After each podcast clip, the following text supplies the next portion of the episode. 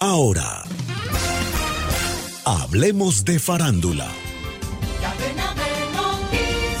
El actor de La Bamba, Lou Diamond Phillips, la ejecutiva cinematográfica Hannah Minghella, la guionista de The Woman King, Dana Stevens, y el productor de Summer of Soul, David Dinerstein, fueron seleccionados para formar parte de la Junta de Gobernadores de la Academia de Artes y Ciencias Cinematográficas, la organización responsable de organizar y entregar el premio Oscar.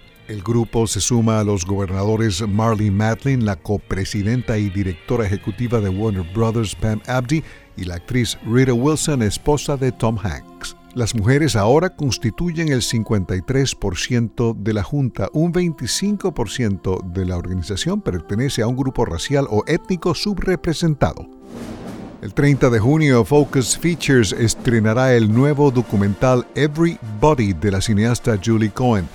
Sean Saifa Wall, cofundador del Intersex Justice Project, es uno de los tres activistas intersexuales presentados en el documental.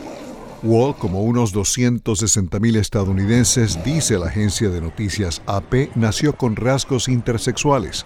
Cuando tenía 13 años, después de que a su madre se le advirtiera erróneamente de una amenaza cancerosa, al joven Wall le extirparon los testículos.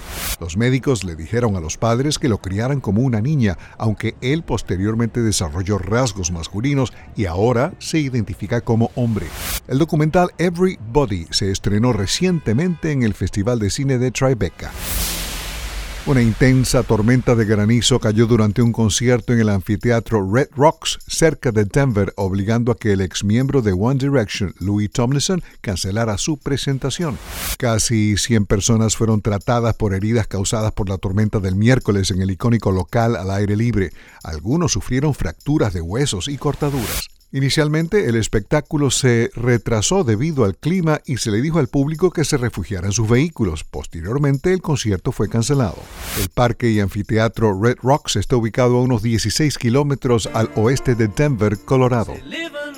Esta semana cumplieron 81 años los músicos Paul McCartney y Brian Wilson, McCartney de los Beatles y Wilson de los Beach Boys. Ambos nacieron con dos días de diferencia. Descarga gratis la aplicación Red Radial. Ya está disponible para Android y encuentras siempre una radio para tu gusto.